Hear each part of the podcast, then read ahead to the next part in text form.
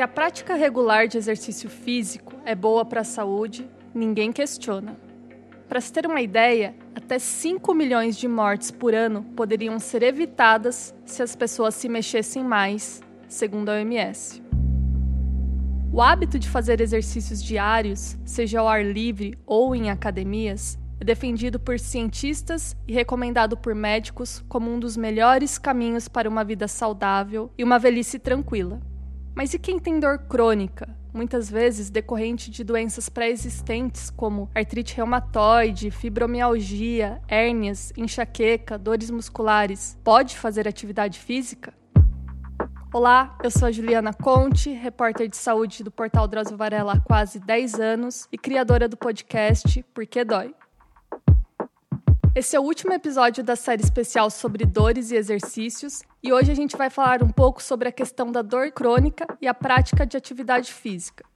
Se você está chegando aqui agora, eu sugiro dar uma olhada nos outros episódios, porque a gente já falou sobre os impactos do exercício físico no corpo humano, sobre o porquê de sentirmos dor e até quando isso pode ser considerado normal, além dos problemas que podem ocorrer quando a gente começa a ser mais ativo. Bem-vindos!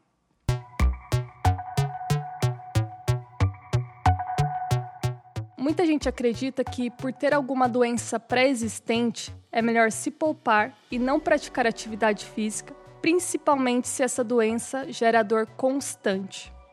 Isso fazia sentido no passado, quando a medicina ainda engatinhava a respeito dos conceitos de dor crônica. Na época, a recomendação era que as pessoas ficassem em repouso para descansar o corpo. Só que nos últimos anos, descobriu-se que ficar em repouso só ajuda a alimentar o ciclo da dor, porque o sedentarismo também aumenta a sensação de dor e rigidez muscular. É claro que quando a dor é aguda, repentina, advinda de uma pancada ou uma cirurgia, por exemplo, o repouso temporário é fundamental, e isso faz total sentido. Seu corpo precisa de um tempo para se restabelecer. Mas quando a gente fala de dor crônica, é justamente o contrário. O repouso longo e recorrente pode piorar a situação. Por isso, podemos dizer que com orientação e moderação, se movimentar vai te fazer muito bem. Mas só um parêntese aqui.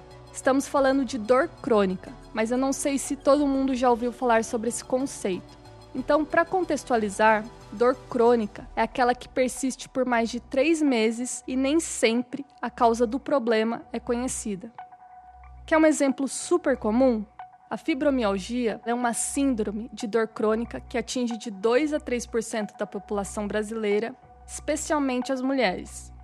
No caso da fibromialgia, as dores geralmente são acompanhadas de fadiga crônica e distúrbios do sono.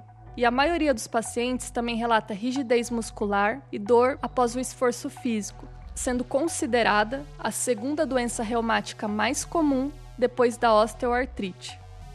Mas olha que interessante esse compilado de estudos que foram revistos pela Cochrane, uma rede global independente de pesquisadores e profissionais de saúde. Eles constataram que atividades físicas regulares são eficazes no controle de sintomas da síndrome. Publicado em 2017, o estudo se debruçou em 13 trabalhos envolvendo 839 pacientes, sendo a maioria mulheres que não praticavam nenhum tipo de exercício físico. Com foco no exercício aeróbico, os pesquisadores monitoraram o grupo por cerca de 24 semanas e constataram que exercitar o corpo tem impacto significativo na redução da dor, com diminuição da rigidez e da fadiga e melhora do condicionamento físico do paciente.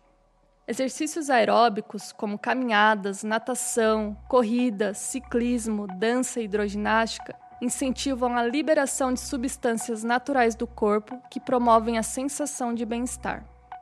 Movimentar o corpo reduz a dor e ainda melhora o sono. Especialistas da área de reumato explicam que os exercícios fazem com que as fibras nervosas, antes envolvidas na sensação de dor, sejam direcionadas para outras funções, como equilíbrio e tato. Portanto, de atletas de alto rendimento a sedentários, todos podem ser afetados por complicações, nas quais a lesão inicial, primária, cicatriza, só que a dor fica. E quando tudo dói, fica muito difícil querer se movimentar. Mas nesse caso, mais do que nunca, a atividade física se torna fundamental.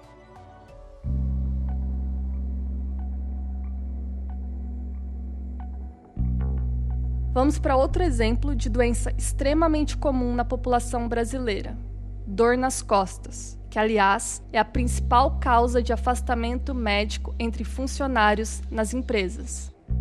Entre os fatores desencadeantes estão tumores, cistos, lesões nos nervos, vértebras e nos discos e, sobretudo, a má postura.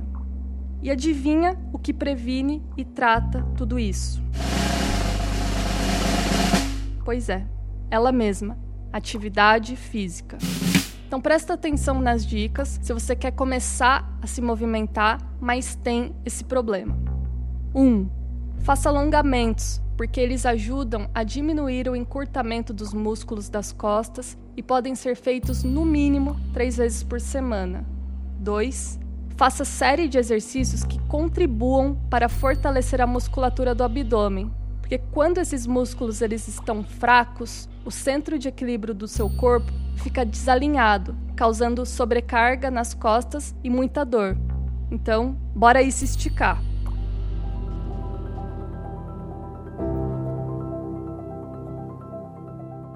Agora eu vou dar outro exemplo de doença chatinha que confunde a gente com a prática de exercícios, que é a enxaqueca. Como eu já falei aqui no programa, eu tenho enxaqueca desde o começo da adolescência e nos últimos anos ela tem piorado bastante. E eu sempre gostei de fazer muito exercício, só que eu tive que parar por um período porque a doença ela estava totalmente fora do controle e os exercícios eles viraram gatilhos.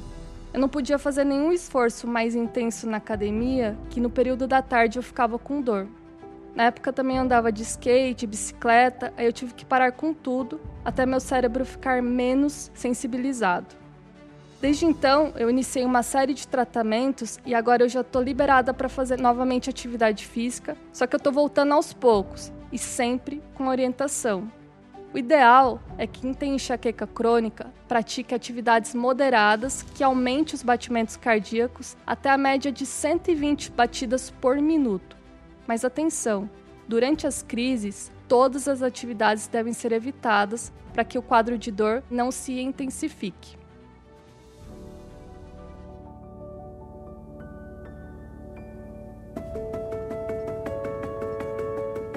Você deve estar se perguntando agora: ok, exercício é bom até para quem tem dor, mas como encontrar motivação para começar e também perder o receio de sentir dor?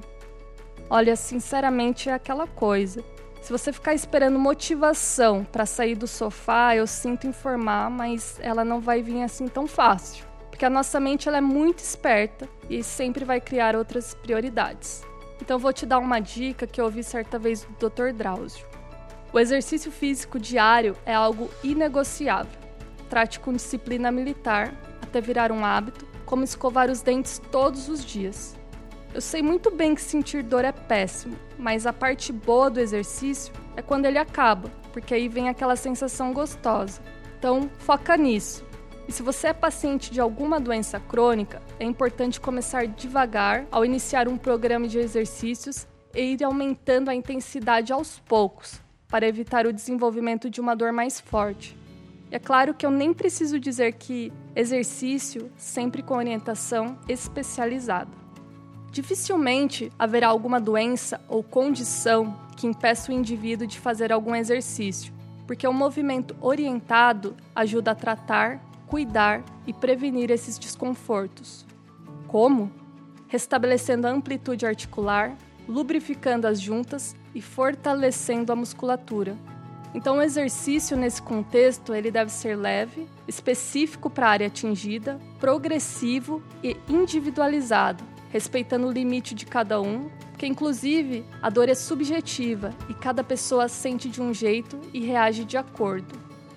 Dr. Diego de Castro dos Santos médico neurologista, escreveu um artigo bem interessante sobre dor crônica, em que aconselha os portadores a se exercitar no meio da manhã ou no início da tarde, ou quando qualquer medicação para dor estiver em sua eficácia máxima. Evite também se exercitar quando os músculos estiverem tensos ou em um momento de fadiga. No mais, ouça seu corpo e respeite os dias de descanso. Não vá treinar com dor ou com algum sintoma gripal, como tosse ou febre.